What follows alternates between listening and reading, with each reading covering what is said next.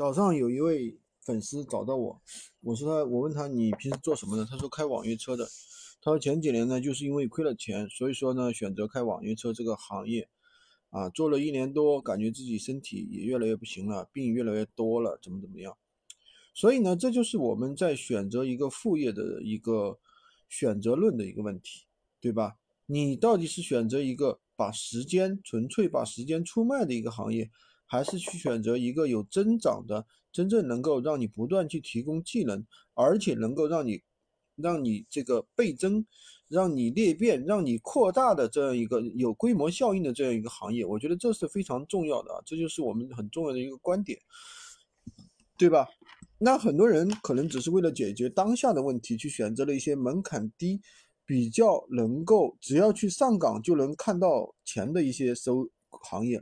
比如说去啊送个外卖呀，比如说去送个快递呀，比如说去跑个网约车呀，怎么怎样？这样的收入的话，在大城市的话，这样的工作在大城市的话，一个月赚个一万块钱也是有可能的。但是呢，我想这样的行业对于你来说是不利的，它纯粹是一种时间的一种消耗，而且会把你的视野范围变得越来越窄，对吧？那么闲鱼电商对于我们绝大部分人来说，虽然说。它也比较简单，但是呢，它毕竟是一个电商行业。它第一呢，能够让你学到很多的东西，能够让你，比如说开始赚的只赚了五块钱、两块钱，甚至一块钱，对吧？那个慢慢慢的你就学会了我们如何一单赚一百块钱，甚至一千块钱，对吧？第二个的话，它是可以倍增的。倍增什么倍增？那一个人可以开两个、开一三个闲鱼号，对吧？刚开始你只开了一个。后面开到三个，对吧？然后的话，家里人开起来开到十个，那么甚至我们有的人开到一百个，那你可以算一下，一个号一个月挣个两千到五千，那你十个号又是多少呢？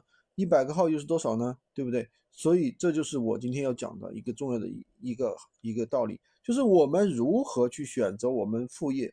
其实选择了副业，就是人最不可那个重来的就是时间，对吧？你把时间交到一个事情上面。那么它就能够给你一个相应的回报。那你反过来看，我得到的是不是只有钱？有没有增长？如果说没有其他的一个方面的增长，我觉得你一定要谨慎去从事。